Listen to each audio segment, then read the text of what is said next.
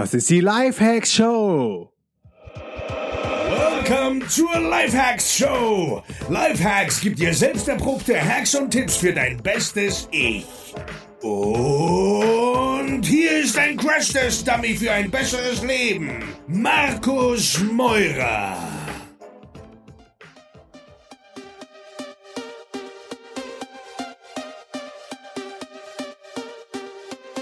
Diese Folge wird präsentiert vom 5-Minute Journal.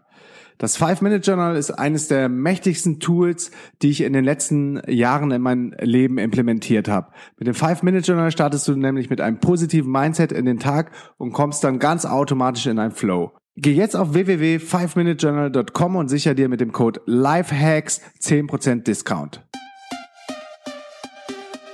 Jo Leute, willkommen zur neuen Folge der Live Hacks Show. Immer noch aus Lemnos, aber ich bin nicht alleine. Ich bin nämlich hier mit der lieben Heike. Hi Heike. Hallo Markus, wie geht's? ja, mir geht's total gut. Ähm, bin ein bisschen traurig, dass jetzt die Zeit hier vorbeiging äh, oder geht heute. Wir waren ja fünf Wochen hier mit dir zusammen, was auch richtig cool ist. Ähm, ja, erzähl mal, was machst du denn hier auf Lemnos und warum haben wir so viel zusammen abgehangen? ja, ich bin diese Saison auf Lemnos als Kite-Instructorin und äh, es war ganz zufällig. Also ich bin ja auch eine ganz aktive Follower, Followerin von der DNX, bin seit äh, 2014 auch am Start in der Community und ähm, seitdem war ich unterwegs, war letztes Jahr hier schon als Kite-Lehrerin und bin halt dieses Jahr wieder hier. Genau. Mhm. Dann war das voll der Zufall, dass äh, wir ausgerechnet das Camp hier gemacht haben und du als Instructor am Start bist, ne?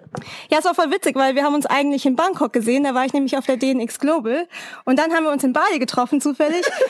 und dann habt ihr mir erzählt, dass ihr hierher kommt. Und ich so, oh, ich bin auch hier. Ja, das war schon echt witzig, ja. Ja, ist irgendwie so eine Fügung, glaube ich, mit mit uns. Ich weiß, irgendwie immer war die Heike mit am Start und mittlerweile kann ich auch gar nicht mehr einordnen, wann du wo irgendwie bei uns am Start warst oder nicht. Deshalb muss ich dann auch immer fragen. Aber irgendwie bist du gefühlt die ganze Zeit da und ja, macht auf jeden Fall total Bock. Äh, nicht zuletzt, weil wir auch voll viel Yoga gemacht haben morgens. Und ich muss sagen, das war cool, so einen Sparringspartner zu haben, der mich dann auch immer ähm, dazu gezwungen hat, so früh rauszukommen. Hätte ich wahrscheinlich eh gemacht zu meditieren, aber dann noch Yoga zu machen. Ja, ja, das war schon ganz cool. Also ich, ohne dich hätte es jetzt auch nicht funktio funktioniert, muss ich sagen, ja. Also 6 Uhr aufstehen ist echt hart. Jetzt ist es vorbei. Morgen kannst du erstmal auspennen, dann bin ich von der Insel. Ja, ich werde dann wahrscheinlich abends dann Yoga geben, aber ja, genau. Cool. Ja, wie, wie kann, also du gibst Yoga-Unterricht, du bist Kite-Instructor, ähm, hast einen Doktortitel, bist eigentlich Frau, Frau Dr. Bielek. Äh, wie kam das alles zusammen? Wann war so dein, quasi dein Start in, in das ortsunabhängige Arbeiten? Ja, ist auch immer schwierig für mich, das den Leuten zu erklären, was ich alles mache. Ja. Ich mache sehr viel. Ähm, ja, ich war bis äh, 2012 äh, Doktorandin eigentlich noch, ja. Äh, 2012, genau. Doktorandin heißt, du hast dann schon einen Doktortitel, hast den schon abgeschlossen oder bist du dann noch im Zuge dessen den Titel zu machen, den Doktor? Ja, ich 2012 habe ich äh, quasi die Prüfung dann gemacht, ja, ja. dann war ich fertig und dann ähm, habe ich halt überlegt, okay, was mache ich jetzt mit meinem Leben? Und ich habe auch schon während der Doktorarbeit gemerkt, also irgendwie so die ähm, das die Wissenschaft ist jetzt nicht so was für mich. Was für ein Doktor bist du? Ja, ich bin Dr. Renat, also eigentlich offiziell Biologin, also an der Biologie habe ich promoviert, cool. aber eigentlich habe ich Biotechnologie studiert, das ist eher ein Ingenieurstitel, aber ja, letztendlich ich war an der Pharmakologie Pharmakologie und Toxikologie. Jetzt wird's richtig kompliziert, ja. Klingt auf jeden Fall wichtig. Klingt super wichtig äh, oder auch unwichtig, wie auch immer. Ja. Und ähm, naja, für mich habe ich auf jeden Fall festgestellt, ist alles ja schon sehr spannend, aber gibt's halt sehr viel Struktur, sehr viel Dogmen und irgendwie kam ich da nicht so weiter. Und dann habe ich gedacht, was mache ich denn stattdessen? Und ähm, ja, dann habe ich gedacht, ich gehe in die Industrie mhm. zuerst und ähm, habe mich als ähm, ja, pharmazeutische ähm, Salesperson oder Pharmareferentin erstmal beworben, weil ich gedacht habe, ich gehe ins Produktmanagement. Und dann habe ich auch gemerkt, es war auch ganz nett, es war was ganz Neues, aber das war nicht so meins. Und ich habe irgendwie gedacht, hey, ich muss irgendwie was anderes machen, irgendwas anderes. Und ich war ja schon immer ähm, sehr kreativ unterwegs. Ich habe ähm, seit ja seit der Schule eigentlich immer auch gemalt. Und dann habe ich mhm. gedacht, ich mache irgendwie was mit Kunst. Dann habe ich ein äh, Kunstprojekt äh, aufgesetzt, ähm, das heißt art-gems.com Ähm, Wo war das? das war noch in Deutschland und noch während der Doktorandenzeit. Und da habe ich gedacht, dass ich da weitermache, aber allerdings hat das dann auch nicht mehr funktioniert. Also du hast schon immer viel ausprobiert, auch Genau, äh, ich hab- während deiner Zeit. Ja, ich habe einfach mal ausprobiert, ja, und äh, dadurch total viel gelernt. Damals habe ich dann auch Events veranstaltet mit zwei anderen Mädels zusammen, das war echt cool. Und dann ähm, in der, ja, in meinem ersten Job habe ich dann gemerkt, ich brauche noch was anderes. Und dann habe ich irgendwie gemerkt, ich möchte unbedingt raus, ja, ich muss jetzt irgendwie was erleben, ich will reisen. Woher kam das? Also war es schon länger da oder kamst du so von jetzt auf gleich und hast gesagt, so, nee, ey, ich stuck hier irgendwie, ich muss raus, das, irgendwas muss passieren. Ja, ich war, äh, also ich bin ja halb Philippiner, ja, meine Mutter kommt von den äh, Philippinen. Geil, eins meiner Lieblingsländer auf jeden Fall. Ja, und ich war da vier Wochen. Es war mein erster großer Urlaub im neuen Job, ja. Und ich habe dann halt im Urlaub gemerkt, auf einmal, ja, da bin ich total happy, enthusiastisch, euphorisch. Äh, Ich habe so viele Leute kennengelernt. Ich habe so viele Leute auch kennengelernt, die ähm, Langzeitreisende waren. Und da habe ich erst mal gedacht, "Hä, wie geht das eigentlich, ja? Und ähm, habe dann auch angefangen mit Kitesurfen, ja. Bist jetzt auch großer Kitesurfer Ja, es ja, geworden. klar, Und ähm, Crasher. ja, und ich habe das äh, ja ziemlich schnell äh, gelernt. Ich habe einen Kurs gemacht und dann habe ich auch Da gibt's gemerkt- auch einen absoluten Hotspot äh, auf den Philippinen, ne? ja, genau, das ist äh, Boracay, wobei es sehr überfüllt ist mittlerweile. Mhm. Aber wenn man das Paket mag, ja, viele Kitesurfer, es sind ziemlich viele Pros dort und halt auch äh, White Beach, super touristisch, ja, dann ist es schon ganz cool. Mhm. Ja, auf jeden Fall ähm, war ich dort. Warte, warte mal, hol uns doch mal kurz ab. Wann, wann war es jetzt genau? Also du hast äh, deinen Doktor fertig gemacht. Ja. Dann hast du ein Jahr oder anderthalb, Anderthalb Jahre. anderthalb Jahre äh, quasi im Außendienst äh, von einem Pharmaunternehmen gearbeitet. Das war aber auch eher ein, was du hast mir gesagt, ein cooleres, also nachhaltiges oder grünes äh, Pharmaunternehmen. Ja, ich habe äh, bei Bionorica gearbeitet. Deren Hauptprodukt ist äh, Sinopret. Also ich fand eigentlich ähm, so die Produkte sehr Ah, gut. okay. Deswegen äh, konnte ich auch da voll dahinter stehen. Ja, nach wie vor. Wenn, dann würde ich auf jeden Fall die Produkte empfehlen. Ja, aber ähm, ja, das Pharma-Leben war jetzt Ja. trotzdem nichts für mich. Okay, so und dann bist du da ausgestiegen freiwillig, hast gesagt, ich brauche irgendwie einen Break, hast du Urlaub gemacht auf den Philippinen, bist nach Boracay und hast da dann Kitesurfen gelernt. Und das war vor wie vielen Jahren? Wann war das? Das war ähm, 2000, Anfang 2014, ja, Januar 2014. nicht so lange her. Ist noch nicht so lange her, nee. Und ähm, ja, und ich habe auch einfach Leute kennengelernt, die dann auch ausgestiegen sind, also die schon länger ausgestiegen sind und habe gedacht, das Kitesurfen ist vielleicht für mich die Möglichkeit, ja, äh, irgendwie im Ausland zu arbeiten. Ja, und, cool. Ja. Ja, Kiten, Kiten ist natürlich auch richtig geil, ne? Weil da, wo, wo man kiten kann, da ist da natürlich dann auch immer Wasser, da ist Meer, da ist Wind, äh, meistens auch Sonne. Von daher, also ja, wenn ich nochmal neu anfangen müsste oder mir so einen Job aussuchen könnte, womit ich dann von unterwegs Geld verdienen kann und nicht meinen Computer benutzen darf, würde ich wahrscheinlich auch Kite-Instructor werden. Ja, also ich finde, äh, so die Kitesurf-Szene ist schon echt ziemlich cool. Ja, Mhm. also das hat mir auch gleich von Anfang an sehr gut gefallen. Sonne, Meer, die Leute sind ganz cool, sind sehr offen, freundlich. Ja, alle haben gute Laune. Ich meine, wer will da nicht bleiben? Ja, und ich dachte so als Kitesurf-Lehrerin an so einem Ort, ja, das könnte passen. Nur ähm, ich kam natürlich mit den Gedanken schon, nachdem ich äh, nach sechs Stunden Kite-Unterricht, ja, ich konnte dann noch gar nicht kiten, aber ich habe gedacht, nö, äh, ich werde jetzt Kitesurf-Lehrerin und dann habe ich mir überlegt, ähm, nach dem Urlaub, äh, wie mache ich das denn jetzt am, am besten so schnell wie möglich? Ich meine, wenn man aus Deutschland kommt, äh, da gibt's ja auch nicht so viele Spots. Ich komme aus Frankfurt, also damals habe ich in Freiburg gewohnt, gibt's keinen Kitesurf-Spot in der Nähe. Und dann habe ich gesagt, hm, wie geht das? Hm, ich gehe mal nach Italien. Wie bist du, wie bist du auf Italien gekommen? Also Genau, und dann wollte ich noch sagen, was mich voll bei dir fasziniert ist, wenn du dir irgendwas in den Kopf gesetzt hast, oder wie du gerade schon gesagt hast, so ich werde jetzt Kitesurf-Lehrer, so nach sechs Wochen Kiten oder äh, sechs Stunden, wie du eben schon gesagt hast, dann ziehst du das irgendwie auch total durch und das imponiert mir total. Ja, ich denke, man muss einfach eine Vision haben, ja. Und ich habe dann einfach gedacht, nein, das muss jetzt so sein. Ich muss jetzt Kitesurf-Lehrerin werden. Ich kann zwar gerade nur auf dem Brett stehen nach sechs Stunden, aber irgendwie funktioniert das schon. Ich muss jetzt einfach ein bisschen öfter üben. Aber nach sechs Stunden auf dem Brett ist mega, mega schnell. Also ich habe dafür ein gutes Jahr gebraucht oder so, bis ich dann das erste Mal Wasserstart hingekriegt habe. Ja, ich hatte Glück, sagen wir mal so. Ich hatte Glück, gute Bedingungen, vielleicht ein bisschen Talent und einen guten Kitesurf-Lehrer. Ähm, ja, und auch einfach den Willen, sage ich mal. Ja, es hat einfach alles gepasst auf einmal. Ja. Cool. Und ähm, wie bist du dann auf Italien gekommen? Ja, wenn man mal unterwegs ist, dann lernt man wahnsinnig viele Leute kennen. Mhm. Und ich habe ja immer das Glück, dass äh, mit jedem mit jedem Menschen, den ich kennenlerne, ergeben sich für mich neue Möglichkeiten. Und in Boracay ähm, saß ich da am Flughafen, ja, und da war Charlie äh, von Deutschland und äh, mit dem haben wir da so ein bisschen gequatscht. Und ich dachte so, oh, ich muss jetzt irgendwie mein Leben ändern. Und er meinte auch so, ja, ich auch irgendwie. Und dann haben wir beide überlegt, wie wär's denn Kitesurflehrer? Ja, genau. Wo kann man das machen? Und dann kamen wir in Kontakt. Also Charlie hat auch schon gekitet. Ja, ja, der war schon Kite-Lehrer, äh, nicht Kite-Lehrer, aber der war Kiter. Mhm. Und dann äh, war ich mit ihm in Kontakt und er hat mir dann empfohlen, zum Gardasee, äh, also Gardasee zu gehen, weil ja. er kannte eine Schule dort. Und durch ihn bin ich dann dahin. Wir haben zusammen auch den Kurs gemacht, ja. Lieben Gruß an Charlie. ja. Und ja, es war echt ganz cool, ja. Und so kam das dann. Cool. Also es ging dann ruckzuck. Also nachdem du angefangen hattest, hast du dann relativ schnell den Kurs gemacht und dann hast du deinen Plan in die Tat umgesetzt und bist wirklich Kite Instructor geworden und hast du irgendwo angeheuert? Ja, das ging äh, ziemlich schnell. Also ich kam zurück im Januar, hatte mir das in den Kopf gesetzt.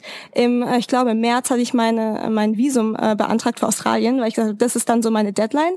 Dann werde ich dann auch auf jeden Fall äh, im Herbst dann gehen, hingehen und musste mein Visum eben vorher schon beantragen. Und du wolltest in Australien dann äh, kiten oder Kite-Unterricht geben? Ja, Australien ist irgendwie so ein Safe-Land, finde ich, ja. Also wenn du nicht weißt, wohin, ja, und du hast keine Kohle, kann man immer erstmal nach Australien, wenn man noch unter 30 ist. Äh, und da findet man immer sehr schnell Jobs. Ich meine, viele gehen ja nach dem Abi dahin. Und mein Bruder hatte das damals auch gemacht. Deswegen habe ich gedacht, okay, ich weiß zwar noch nicht wohin, aber Australien hört sich ganz gut an. Und dann hatte ich halt eben äh, ein Dreivierteljahr Zeit, um das mich vorzubereiten. Ich habe sehr viel ähm, gespart, ja, habe immer mehr minimalistischer gelebt, ja, Sachen verkauft, cool. habe dann meinen ganzen Urlaub zusammengerauft, ja, für das Kalte Kalten, damit ich dann immer in Italien hinten, also zum Kalten gehen konnte. Ja. Und ähm, ja, und so langsam das dann auch in die Tat umgesetzt. Im August, äh, glaube ich, habe ich dann aufgehört, oder nee, im September habe ich aufgehört zu arbeiten. Mhm. Im Oktober war ich auf der DNX, ja. Das war mir nochmal so wichtig, dass ich dann denke, okay, wenn Kiten ist ja eine Sache, mhm. aber ich brauche irgendwie auch was Beständiges für die Zukunft, ja. Ja, ja, ich kann mich noch voll erinnern, äh, wie wir uns dann das erste Mal auch ein bisschen länger auf der DNX unterhalten haben. Ich glaube, bei der Afterparty unten im Keller von dem wie ist das nochmal? Weiß ich nicht mehr. Irgendwie so ein angesagte Disco, wo wir dann unten Partyraum hatten. Haus am See, ja. genau. Ähm, am, wie heißt der Platz nochmal? Am Oberholz ist da auf jeden Fall auch. Auf jeden Fall in Berlin. So und dann hast du mir erzählt, ja und äh, ich bin bin jetzt auch bald wieder weg und so und dann fand ich das total cool, weil ich habe so deinen glitzernden Augen gesehen und dachte so, das das ist es, das, ja. das, du bist genau auf dem richtigen Weg. Ja, ich fand's auch mega geil. Also ich muss äh, auch nochmal sagen, also die DNX ist so super. Man sollte auf jeden Fall dahin gehen, weil du kriegst kein Geld dafür, ne? Sag das mal eben. Ich krieg gar kein Geld dafür und ich finde einfach nur, also mir geht's vor allem darum, dass man so geile Leute trifft, ja. Die Stimmung ist total super, es sind alle so super enthusiastisch ja, und viele neue Ideen. Keiner sagt, es geht nicht, ja, mhm. sondern alle sagen, ja, ähm, helfen wir uns gegenseitig und so, ja.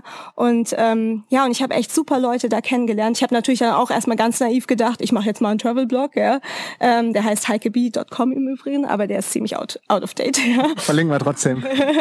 naja, egal. Jedenfalls, ähm, ja, habe ich gedacht, ja, mal, mal sehen, mal schauen. Ich wollte ja auch erstmal gar kein Business, weil ich dachte, ich halte jetzt erstmal alle Möglichkeiten offen. Ich, ich gebe mir einfach mal den Input, aber erstmal will ich reisen. Und dann habe ich gedacht, okay, Kitesurfen, ich nehme meinen ersten Job an und ich habe dann zusätzlich auch noch eine Yoga-Ausbildung gemacht in Indien. Genau. Wann war das? Also bist du mal eben zwischendurch noch nach Indien, nachdem du in Italien gewesen bist? naja, ich bin im Oktober war ich auf der DNX und dann bin ich abgereist direkt nach Indien ja. und war in einem äh, Yoga-Teacher-Training für einen Monat, weil ich dachte mir, ähm, was kann man denn noch alles so machen, ja, wo man halt äh, irgendwo saisonal ist, ja, was kann ja. man mit Kitesurfen kombinieren ja. und Yoga, ja, wir machen das, haben wir jetzt ganz oft auch äh, gemacht hier zusammen, kann man ganz gut kombinieren. Man muss sich ja auch mal schon stretchen und Yoga ist ja auch ja nicht nur eine Sportart, ja, sondern es ist ja wirklich auch super für spirituelle Weiterentwicklung. Genau. Ja. Es ist ja fast schon so ein Statement oder Way of Life. Und ich finde es auch viel cooler, als wenn du einfach nur Workaway sagst und ich gehe auf die äh, Website und gucke, ob ich da irgendwo eine Rezeption helfen kann oder den Garten putzen kann und dagegen äh, so ein Bett krieg zum Pennen, mhm. sondern dass man sagt, okay, ich bin Kite Instructor, ich bin Yoga-Lehrer, ich lerne neue Leute kennen. Ich finde, da fühlt man sich auch selber irgendwie noch so ein bisschen, bisschen wertvoller, ne?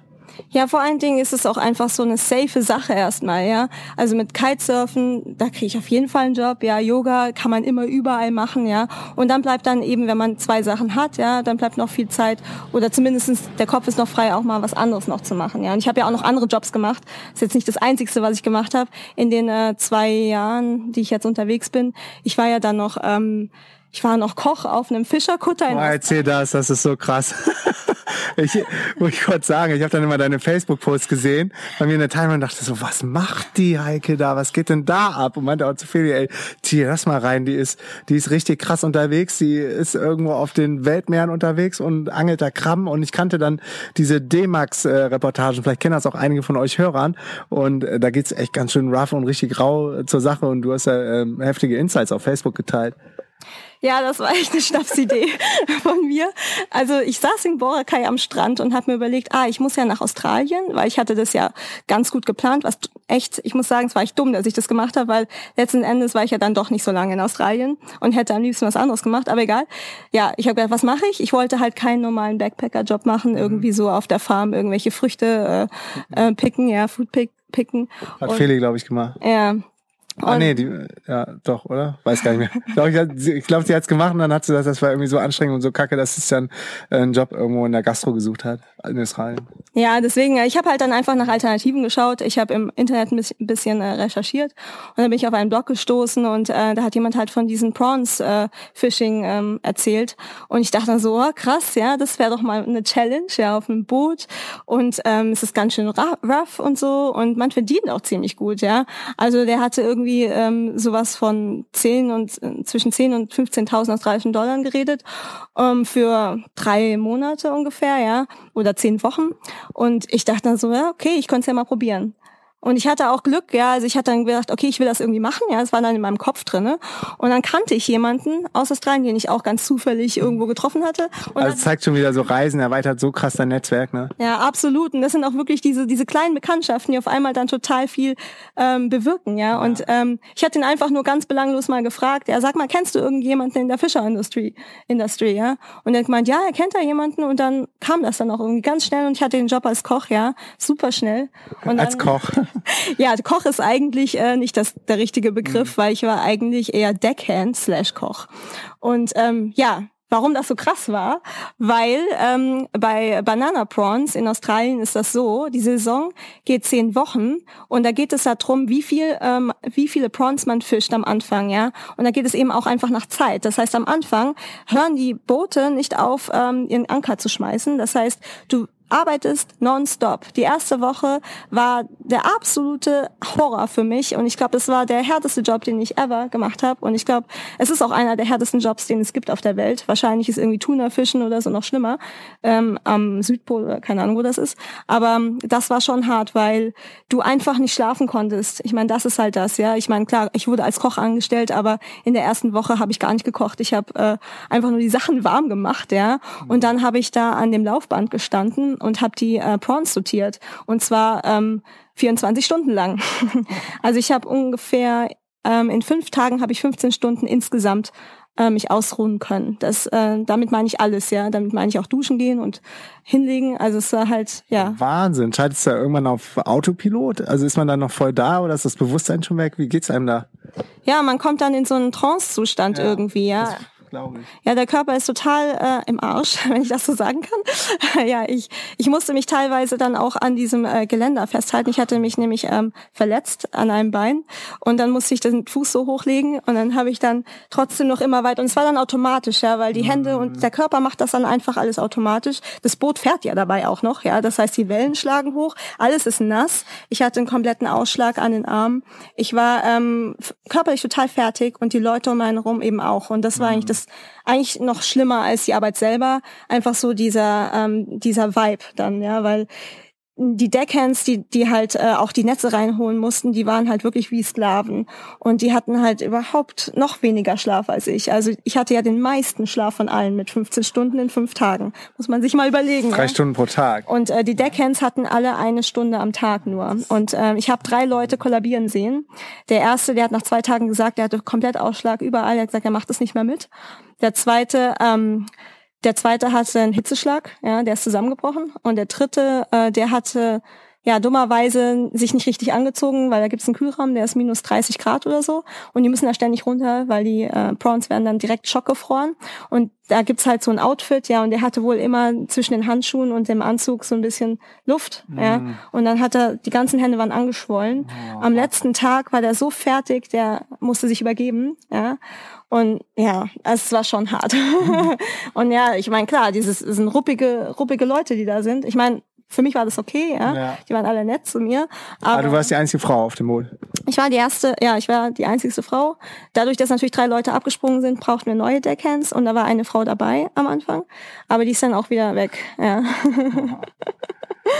ja, es ist eine krasse Geschichte und ich würde auch das nie wieder machen. Auf keinen Fall? Für kein Geld der Welt? Ich glaube, ja, das ist dann wieder schwierig. Aber es gibt noch eine zweite Saison, die würde ich eventuell noch mal machen. Ich meine, ich kann auch gar nicht mehr, ja, weil ja. ich bin jetzt äh, über 31. Das heißt, mein Visum geht nicht mehr. Aber ähm, ja, es ist halt schon, man verkauft schon seine Seele, ja.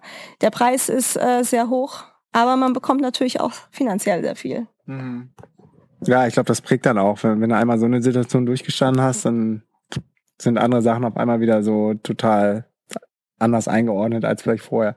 Also ich würde es auf jeden Fall nicht missen, weil ähm, ich muss sagen, die Erfahrung war schon sehr wichtig für mich und ich hatte, ich bin total gewachsen dadurch. Ja, ja. ich weiß, dass ich ähm, in schwierigen Situationen immer irgendwie durchkomme jetzt. Mhm. Ja, ich gebe nicht so schnell auf. Ähm, ich bin sehr spirituell geworden auch. Ja, also auf dem Schiff. Auch auf dem Schiff, ja, gut vorher schon ähm, in Indien. Ja. Hast du dann irgendwelche Übungen gehabt, die du so mitgenommen hast aufs Schiff und die, die du dir so vorgenommen hast, dann anzuwenden und unter so krassen, krassen Bedingungen? Ja, also die äh, die größte Übung war so die Non-Reaction, ja, ähm, weil es ging halt viel darum, da, die, diese ganze, dieses ganze Negative, ja, wurde ja auf allen abgelassen. Und ich wurde ja auch angeschrien manchmal, ähm, weil das Essen nicht gut war oder keine Ahnung. Also es war eher die Laune. Ja. Und ähm, alle waren fertig, ne? Alle ja, waren am Limit. Alle waren am Limit. Und ich habe halt nur gedacht, okay, der kann jetzt auch nichts dafür, ja. Und ich werde jetzt nicht reagieren und mhm. werde einfach nur ruhig bleiben und mich nicht aufregen, weil es bringt nichts. Ja, und das äh, habe ich geübt. Und ich habe auch geübt, einfach ähm, still zu sein. Also so dieses, es ist ja auch langweilig dann irgendwann. Ja, es war ja auch nur die erste Woche so krass und dann gab es eine andere Routine auf dem Boot. Manchmal waren wir da stundenlang und haben nichts getan, ja. Und dass man dann auch einfach so in sich kehrt, aufs Meer schaut, ja, mhm. und die Momente genießt, wenn man dann einfach nur ruhig ist. Ja. Mhm. Ja, das war auch schon ganz cool. Ja, krasse Erfahrung. Also allein von von unterwegs und das in Facebook zu lesen, war schon nicht ohne. Also Hut ab auf jeden Fall dafür. Ja, also es war krass. Also ich äh, bin ja auch selber zusammengebrochen, ja, am vierten Tag. Ich ähm, konnte dann irgendwann nicht mehr. Ich war so am Ende, dass ich irgendwann angefangen habe, plötzlich zu heulen. ich stand dann da und dann dachte ich nur, ich kann nicht mehr, ich will nicht mehr, ich will nicht mehr. Und dann habe ich mich zusammengerissen. Ich so, okay, atmen, atmen, es geht schon. Und dann nochmal probiert, ja. Mhm. Und dann habe ich wieder angefangen. Ich habe dreimal angefangen zu heulen, bis dann irgendwann der First Mate zu mir gesagt hat, okay, Heike, du kannst gehen. Ja, und dann durfte ich ins Bett. Ja, aber es war, ja, wie gesagt, es war krass und aber trotzdem war es ganz gut, dass ich das gemacht habe, ja, mhm. auf jeden Fall. Und wo war dann dein erster dein erster Job als Kitesurf-Instructor? Das war ähm, in Boracay, äh, auf Boracay auf den Philippinen. Da war ich einen Monat und äh, letztes Jahr in Lemnos. Also ich bin ja jetzt auch nicht ständig als Kitesurflerin ja. unterwegs, sondern ich mache das nur saisonal, wenn es dann mhm. gerade passt. Und Lemnos hier in Griechenland ist halt abartig geil. Also ja. ich liebe es hier. Das ist übelst, äh, es ist wunder wunderschön hier und ähm, der Vibe gefällt mir total gut. Ich mag einfach dieses ruhige und ja, deswegen bin ich jetzt noch mal hier. Mhm. Ja, ich, ich kann es ja voll unterschreiben jetzt. Äh, selber hier seit fünf Wochen und wir kommen auf jeden Fall nächstes Jahr wieder. Haben jetzt auch schon committed, hier wieder ein Camp zu machen, weil es ist einfach einfach, einfach basic, simpel. Man kann weit gucken, ne? man hat, einen, hat eine riesen, riesen, riesen weite Tür, man kann kiten, hier ist Wind, die Leute sind auch total freundlich. Also mehr braucht man eigentlich gar nicht. Ich habe ehrlich gesagt ein bisschen Schiss schon vor Lissabon und Berlin jetzt. Ja, also ich fand das Camp auch echt cool. Ich bin so happy, dass ich da dabei sein konnte, weil mhm. das war wirklich Zufall ja. und sehr spontan. Ich habe äh, saukoole Leute kennengelernt hier auch wieder auf dem Camp und äh, der Vibe war toll. Ja, es war irgendwie so ein bisschen Ma Magic. Ja. Und ja, das kann man auch nicht planen, glaube ich, sowas. Das ne? kann man nicht planen. Und äh, die, ja, die Insel ist einfach Magic, ja, weil hier ist einfach kein Tourismus, ja. Du kannst hier zwar kiten, ja, aber sonst ist hier einfach nur Strand. Ähm, hier sind kleine Dörfer. Äh, das Essen ist total super. Es gibt hier auch sonst ein paar Sachen zu sehen, ja. Und einfach die Leute waren auch so gut gelaunt, ja. ja. Und für mich hat das jetzt auch gut gepasst, weil ich habe ja auch jetzt wieder ein neues Projekt und ähm, ja, da konnte ich mich auch ein bisschen ein austauschen. Das hatte, ja, war echt wie cool, ja, das war echt richtig cool. Ja. Ja, du bist auch ähm, sogar neben deinen ganzen Kitestunden, die du hier gibst, äh, total eisern bei deinem neuen Projekt, was du gerade angesprochen hast. Willst du dazu noch was sagen? Ja, das Projekt heißt intoinfinity.com und ähm, ist immer wieder was ganz anderes. Und zwar, ich habe ja auch schon viel davon geredet, dass ich jetzt auch sehr spirituell geworden bin, ja. Und ich habe jemanden in Indien kennengelernt, der, der eine sehr interessante Lebensgeschichte hat mhm. und der selbst ähm, sich sehr äh, weiterentwickelt hat, also auch von seinem Wissen her, hat sich sehr für Zahlen und äh, Geometrie interessiert und auf der anderen Seite für Religionen, ja, für Spiritualität und hat äh, so eine Art, ja, Enlightenment ähm, gehabt, oder wie soll man sagen, ja. Erleuchtung auf Deutsch, ja, ne? Erleuchtung, genau erlebt. Und ähm, dieses Wissen, was er erlangt hat dadurch, ähm, möchte er gern teilen. Und da komme ich jetzt ins Spiel. Wir haben jetzt dieses Projekt Into Infinity gegründet mhm. und wollen eben dieses äh, Buch, also es wird eine Trilogie, Triologie sein, veröffentlichen und den Leuten einfach ähm, sozusagen die mathematische Logik für äh, die Erleuchtung zu bieten. Ja?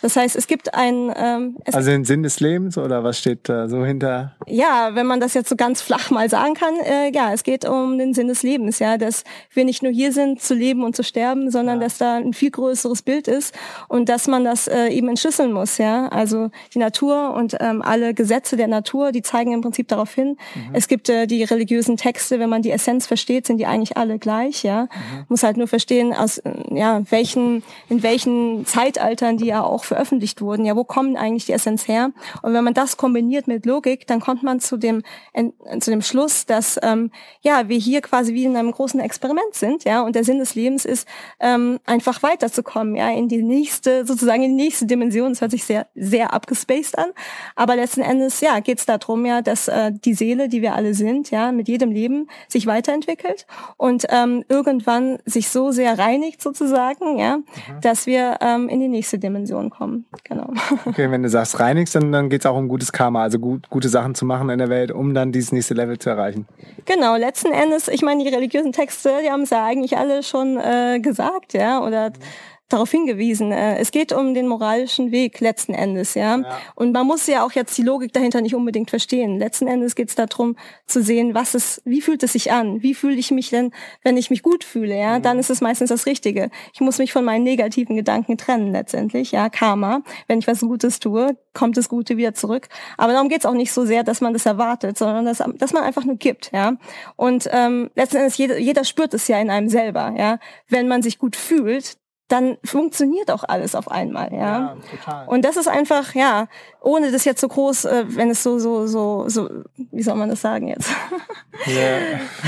so abgespaced ist es eigentlich ganz simpel, ja. Mhm. Es gibt einfach ein richtig und ein falsch, das ist tief in einem drinnen, mhm. drin. Das muss man mit der Logik kombinieren und ähm, dann einfach das Beste geben, was man in diesem Leben geben kann, ja. Und auch natürlich in dem eigenen Rahmen, ja. Man muss jetzt auch nicht hier irgendwie Jesus werden, ja, mhm. sondern einfach in seinem eigenen Rahmen gemeinsam äh, Entscheidungen treffen, ja, die ähm, den Weg in eine Richtung lenken, wo man eben sich gut fühlt, ja, wo man dann den Leidenschaften hinterhergeht, wo man vielleicht irgendwelche Projekte unterstützt, ja, deswegen bin ich ja auch DNX finde ich super, ja, neue ähm, Technologien unterstützt, die äh, uns weiterbringen und wir uns von den ganzen schlechten Sachen eigentlich lösen, wie Krieg, ja, Korruption und all diese Sachen. Das braucht brauchen wir nicht, ja. Das war auch nie so geplant, glaube ich. ja, und äh, ich meine, dass man auch erstmal aber der Schritt, der Weg dahin ist auch nicht so einfach, ja, weil wir sind ja alle sehr konditioniert, wir leben in einem System, mhm. ja, wo wir sehr viel, ähm, wir sind sehr viel Negativität ausgesetzt, ja, und da muss man auch einfach erkennen, immer wieder zu selber zu sich zurückfinden, zu sagen, okay, ich muss mich ja aber nicht dem fügen, ja, ich habe ja auch meinen eigenen Kopf mhm. und sagen, was fühlt sich für mich gut an und wenn was nicht gut ist, dann kann ich mich entscheiden, ja, das nicht zu tun. Und gut, das geht jetzt alles schon so sehr in die Richtung, wie was kann ich machen, ja. Aber auf der Website ist natürlich dann eher so, ja, da geht's dann schon sehr um das tiefere Verständnis auch, mhm. ja, das Know-how Es geht um Geometrie, äh, Geometrie, es geht um Zahlen, es geht darum zu verstehen, ja, wie eigentlich diese Realität, das Konstrukt der, der Welt wirklich aufgebaut ist, weil die Wissenschaft, ich komme ja aus der Wissenschaft, ja, ja. die haben ein bestimmtes Weltbild und wir kommen ja irgendwie auch nicht weiter, ja. ja. Und ähm, wir versuchen das Ganze alles noch ein bisschen aufzulockern und aufzurütteln. Er äh, hat eine neue Theorie im Prinzip, wie Atome aufgebaut sind, mhm. ja, die jetzt auch äh, in Line ist sozusagen mit dem jetzigen Modell, nur ähm, dass es noch ein bisschen mehr öffnet zu, zu anderen Dimensionen sozusagen. Wir leben nur in einem ja kubischen, in einer Cubic Dimension, ja, und es gibt eben noch mehr. Mhm. Und dass man, wenn man das beweisen kann, dann beweist es im Prinzip auch, dass es äh, einen Weg gibt, der außerhalb unseres Verständnisses ist. Das bedeutet, es gibt noch weitere Dimensionen, die höher sind, ja. Und Engel und all diese Sachen, ja, die in den Religionen sind, ähm, persönliche Erfahrung, Geister, Channeling, all das kann man erklären auf einmal, ja. Aha. Weil das ja, das ist alles ein Konstrukt und wir sehen nur nicht alles, ja. Die Religionen reden ja auch von dem Firmament oder Veil, ja. Das ist im Prinzip dieser Code, ja, den wir halt, ja, der ist nicht so, nicht vor, nicht direkt vor Augen. Mhm. Wobei er ist vor Augen, ja. Aber ja, wir sehen es halt natürlich nicht. Mhm. Jo, ich hoffe noch, äh, einige, ich hoffe, die Leute konnten noch folgen. Also ich konnte so, so halb gerade noch folgen, aber ähm, bin ehrlich gesagt da in den letzten, gerade auch in den letzten Monaten, Jahren äh, sehr viel offener geworden, auch für das ganze Spirituelle. Und dein Sparringspartner, das macht's ja auch nochmal so besonders, der ist ja jetzt auch nicht vor Ort, also ihr sitzt auch nicht zusammen am Rechner und arbeitet an dem, an dem Projekt, ähm, sondern der ist gerade, wo ist er?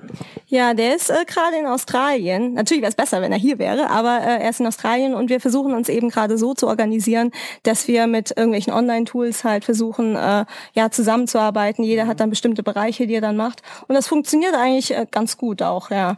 Mhm. Und was ist da alles geplant? Wollt ihr irgendwie über einen äh, YouTube-Channel, einen Blog, Podcast, whatever, es gibt da alles noch, Online-Kurse, Bücher, was, was habt ihr da so, oder ist noch nicht ganz klar? Ja, wir sind ja ganz am Anfang noch, ja. Also ist jetzt seit einer, seit einem Monat oder so, äh, arbeite ich an dem Projekt. Und äh, am Anfang ist natürlich total viel, ja. Das, was machen wir eigentlich, ja. Also natürlich auf der einen Seite versuchen wir, ähm, das ganze Blogging-System äh, auch zu nutzen, ja. Ähm, einfach äh, kleinere Artikel zu schreiben zu dem Thema. Ähm, wir werden wahrscheinlich ein paar kleinere Kurse zur Verfügung stellen, ja, zum Thema ähm, Sacred Geometry und äh, Zahlen. Und äh, das geht dann letzten Endes ja auch um das Buch. Und wir haben natürlich, äh, und da bedanke ich mich bei dir ganz herzlich, ich werde wahrscheinlich auch einen Podcast starten. Ähm, und da geht's halt dann darum, dass wir uns einfach nur unterhalten, weil ich muss auch sagen, dass ich jetzt auch kein Experte in diesem äh, Gebiet bin. Ich bin zwar Wissenschaftlerin oder wie auch immer, ja. Mhm. Ich habe zwar ein logisches Verständnis von äh, gewissen Sachen, aber ich verstehe auch viel noch nicht, ja. Deswegen würde ich jetzt auch nicht sagen, dass ich jetzt hier allen Leuten das erzählen kann, sondern ähm, es geht dann darum, dass ich mich mit ihm unterhalte und die Sachen hinterfrage, ja, weil er hat halt einfach dieses Wissen und äh, ich werde dann immer Fragen stellen, äh, wie genau er das dann auch meint, ja, weil dieses Zahlenverständnis, das haben wir halt einfach auch in der Schule nicht gelernt, ja. Geometrie äh, ist nicht unbedingt äh, so geläufig, ja, in, im Alltagsleben. Und äh, ja, und wir werden dann einen Podcast starten dazu und hoffen mal, dass ein paar Leute da Interesse haben daran. Bestimmt. Also ich ziehe mir auf jeden Fall rein. Ich habe das Intro ja schon gehört. Das ist schon mal sehr vielversprechend und ähm, du hast auf jeden Fall ja auch schon viel darüber erzählt, dass ihr die ersten Folgen aufgenommen habt. Ähm, verlinkt man in den Show Notes, wenn es dann soweit ist und der Live geht. Was ist bei dir so als nächstes angesagt? Was sind deine nächsten Stationen? Ja, ich bin ja jetzt noch die ganze Saison hier. Deswegen ist natürlich auch das Pensum an Arbeit, äh, die ich dafür leisten kann, nicht so groß. Ja, also ich versuche das natürlich immer dann zu machen, wenn kein Wind ist. Mhm. Ähm, aber ja, in erster Linie müssen wir die Seite, die Webseite noch ein bisschen aufpeppen. Ja, die ist jetzt auch noch nicht so 100 Prozent. Ähm, es geht darum, ähm, ja, wir brauchen Traffic natürlich irgendwann. Ähm, wir generieren Content. Wir arbeiten am Podcast, wir arbeiten am Buch, wir arbeiten an so vielen Sachen. Und ich hoffe mal, ähm, im nächsten halben Jahr, ja, kommen wir dann auch zu Potte sozusagen. Also, dass mhm. da sich auch wirklich was ergibt. Und ich denke, das wird dann auch intensiver über den Winter, wenn ich dann wieder in Indien bin. Also dein Plan ist, wieder zurück nach Indien zu gehen? Ja, ich denke wahrscheinlich äh, werde ich wieder in Goa sein, äh, Südgoa. Ähm, ist halt echt auch ein super Ort, einfach um runterzukommen. Ja, es ist sehr, sehr günstig dort. Ja, deswegen, das ist eigentlich so das Hauptding, ja, weil natürlich. Also nicht overcrowded, weil man hört so viel von Goa. Ja, die meisten reden ja von Nordgoa, ah, okay. wenn sie von Goa reden. Das ist ja so Techno, Trans und so. Mhm.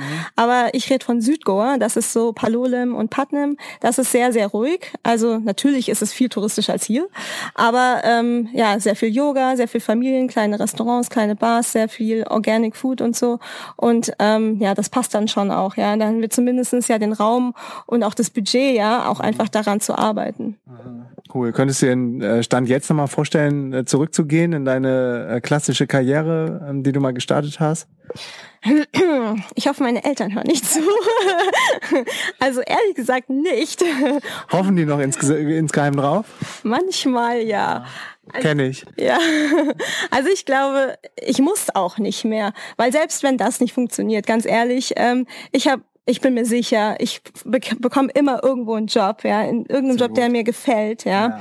Und ähm, deswegen mache ich mir da überhaupt keine Sorgen. Irgendein Business werde ich mir auf jeden Fall ja, an den Start bringen. Mhm. Aber ich bin absolut sicher, das war auf jeden Fall keine vergeudete Zeit, auch der Doktortitel oder so. Ich sehe es bei mir immer wieder, dass dann irgendwann ähm, der Zeitpunkt gekommen ist, wo, wo du dann wieder ein paar Punkte verbinden kannst. Dieses Connecting the Dots, was Steve Jobs ähm, auch äh, mal gesagt hat mit Apple und seinem Kat ähm, Kali Fotografie-Studium, ähm, wo es dann um die Schönschrift geht und äh, die geilsten und schönsten designten Produkte ever macht jetzt Apple und da kam das dann bei ihm dann auch beides zusammen. Ich finde, das Wichtigste ist auch einfach, dass man Sachen probiert, ja, und einfach mal ausprobiert, Sachen machen. Ich meine, das Leben wenn, wenn wir nur dieses eine Leben haben sollten, ja, hm. dann ist es echt verdammt kurz, ja. Und ja, mega, ne? ja, und ich denke, warum nicht, wenn wir die Chance haben, ja, so viele Sachen ausprobieren wie möglich, ja. Und ähm, ich habe jetzt so viel gemacht, ja. Ich war eine Zeit lang Tänzerin, ich war Künstlerin, ich war Doktorandin, ich war Pharmareferentin, Yogalehrerin, Kite-Lehrerin, ja. Und Wahnsinn. Und das mit 31, 32, was hast du gesagt? 33. Ah, und ich habe äh, auch noch bei einem Dokumentarfilm mitgearbeitet letztes Jahr in Indien als Kamerafrau der übrigens rauskommt, miserableman.com. und verlinken wir auch. Ja, anyway, ich will mich ja jetzt auch nicht so super geil darstellen, ja. Es geht auch gar nicht darum, ja. Es geht nur darum zu sagen, es geht so viel in diesem Leben und man muss mhm. einfach mal sich trauen, Sachen zu machen. Und es gibt so viele Leute, die einfach sagen, es geht nicht, es geht nicht, es geht nicht. Mhm. So ein Blödsinn. Mhm. Es geht. Und sobald du halt mit Leuten zusammenkommst, ja, die eben das Gleiche denken, dann geht es auch viel einfacher, ja. Deswegen für mich auch ja, ich werde immer wieder versuchen, ja, zu irgendwelchen ähm, Konferenzen zu gehen, ja, oder mit Leuten in Kontakt zu kommen. Digital Nomads sind super, ja, weil es Leute sind, die dir einfach dieses positive Feedback geben auch, ja. Es geht. Ja, absolut. Und das glaube ich auch so cool, weil jeder inspiriert ja irgendwo auch wieder den anderen bei uns in der Szene und zeigt so, es, es geht und man kann grenzenlos denken und ja, finde auch, darum macht mir das auch so viel Spaß, irgendwie in der Industrie zu sein und diese Camps zu machen, die Konferenzen zu veranstalten, weil da so viel Positivität zurückkommt und irgendwie das Grinsen und man merkt so, ja, die Leute sind einfach happy in dem, was sie tun und deshalb haben sie auch überhaupt keine, keine Bedenken oder Schranken im Kopf oder so, das zu scheren, was sie wissen, weil jeder ist irgendwie so dankbar, dass er endlich irgendwo angekommen ist und nicht in äh, irgendwo im Büro sitzt, dass er auch total bereitwillig alles teilt, was er dazu weiß zu dem Thema. Ja, das hast du absolut richtig gesagt. Ich glaube, das höchste Gut, was wir haben, ist glücklich sein, ja. Und äh, man muss jetzt nicht der größte CEO werden, ja. Man muss jetzt auch nicht kein riesen Business aufbauen. Darum geht's gar nicht. Man muss äh, herausfinden, was einen wirklich Freude bereitet. Was ist es? Es kann auch eine ganz kleine Sache sein. Man muss ja jetzt auch nicht aus dem System raus, ja. Mhm. Man muss einfach nur hm, herausfinden, was ist das, was mich glücklich macht, ja. Und ähm, sich ein bisschen von dem zu lösen, was äh, die Leute von einem erwarten auch, ja, was die Gesellschaft von einem erwartet. Und äh, einfach zu dem zurück zu kommen, ja, was man eigentlich als Kind auch mochte, ja. Mhm. Als Kind war das alles so easy, ja. So, so easy, so geil. Wenn ich hier die Kinder sehe, hier gibt's ja auch so ein Kids-Camp auf Lemnos und die sind noch so, ja, so barrierefrei, die, die denken frei und the sky's the limit. Ja, sky's the limit, ja, absolut, ja. Und äh, ich denke, ja, in der digitalen Nomadenszene ist es echt äh, da, da spürt man das auch einfach, ja. Und deswegen, glaube ich, war das jetzt auch wieder so cool, ja. Weil er denkt, ja, ja, wir supporten dich, es geht, es geht, es geht, ja. Und wir kommen alle wieder in dieses Spielerische zurück, ja. Einfach mal probieren, ja, und keine Angst zu haben, Fehler zu machen, weil Fehler macht man sowieso, aber es sind ja keine Fehler. Es ist ja einfach nur ein, ein, ein, ein, ein Step, ja, auf einem Weg. Und äh, der geht nach oben. Ich will nach oben. Ja, absolut. Und es geht ja nie geradlinig. Ne? Du gehst dann, fällst vielleicht einmal hin und wichtig ist halt einmal mehr wieder aufzustehen und es gibt auch keine Fehler, wie du schon sagtest. Das sind alles Learnings und das sind Sachen, die machst du beim nächsten Mal dann wieder anders. Von daher bist du dann in dem Moment ja auch schon wieder total gereift und bist ja irgendwie schon wieder vorwärts gekommen und nicht rückwärts. Absolut, ja. Ich meine, man ist hier, um zu lernen, ja. Und wenn man immer wieder das Gleiche macht, davor hatte ich immer Angst, ja. ja. Als ich in der Schule war, wo ich dachte, oh, mit 18 muss ich ja dann irgendwann arbeiten oder so, ja, und dann immer wieder das Gleiche machen. Davor graut's mich total. Ähm, wenn ich immer das Gleiche machen muss, das, das geht gar nicht, ja. Lieber mache ich irgendwelche Sachen, da schlafe ich zumindest, schlafe ich irgendwo auf der Parkbank, ist mir egal, ja. Mhm. Hauptsache, Hauptsache, das Leben wird interessant, ja. Und ich challenge mich, ja. Wenn es irgendwie zu komfortabel wird, dann habe ich irgendwas falsch gemacht, ja. Dann muss ich wieder raus. Was Neues, auf jeden Fall. Mhm. Ja, das macht das Leben echt lebenswert. Äh, ich brauche ja auch ein bisschen, um zu erkennen, so dass das kann nicht so der, der vorgezeichnete Weg sein, die ganze Zeit im Büro zu sitzen und doch in Gedanken irgendwo draußen zu sein und viel lieber rauszugehen. Warum macht man es nicht einfach so? Und dann hatte ich aber auch immer diese limiting beliefs und es muss so und das ganze, die ganze Education ist ja auch darauf ausgerichtet, dass die Leute dann äh, im besten Fall Angestellte werden und quasi in, in dieses System reinkommen und gar nicht so viel hinterfragen. Und darum ist, glaube ich, auch so cool, was da gerade passiert in der Nomad-Szene, dass immer mehr Leute ausbrechen und zeigen, es geht und dass die Presse auch auf uns aufmerksam wird und uns als Beispiele nimmt und äh, dass so eine richtige Bewegung daraus entstanden ist. Ja, absolut. Alrighty, ich glaube, dann haben wir alles ähm, gecovert, aber ich bin mir sicher, wenn wir beide uns im halben Jahr wiedersehen oder in einem Jahr gibt es wieder Millionen neue Geschichten von dir zu hören. Äh, wir verlinken auf jeden Fall alles, alles ähm, zu deinen ganzen Projekten ähm, in den Show Notes. Und ansonsten bleibt mir nur zu sagen, vielen, vielen Dank, Heike, und bis zum nächsten Mal. Ja, vielen Dank auch, Markus, war echt super mit dir. Danke. Peace and out. Jo Freunde, wenn euch die Folge gefallen hat, hinterlasst mir eine Bewertung mit kurzen Text auf iTunes. Ich verlose einmal pro Monat ein DNX-Ticket deiner Wahl unter allen Bewertungen. Liked meine Facebook-Seite unter facebook.com slash Markus, folgt mir auf Snapchat unter dem Usernamen Markus Meurer und checkt meinen Background unter markusmeurer.de. Peace and out.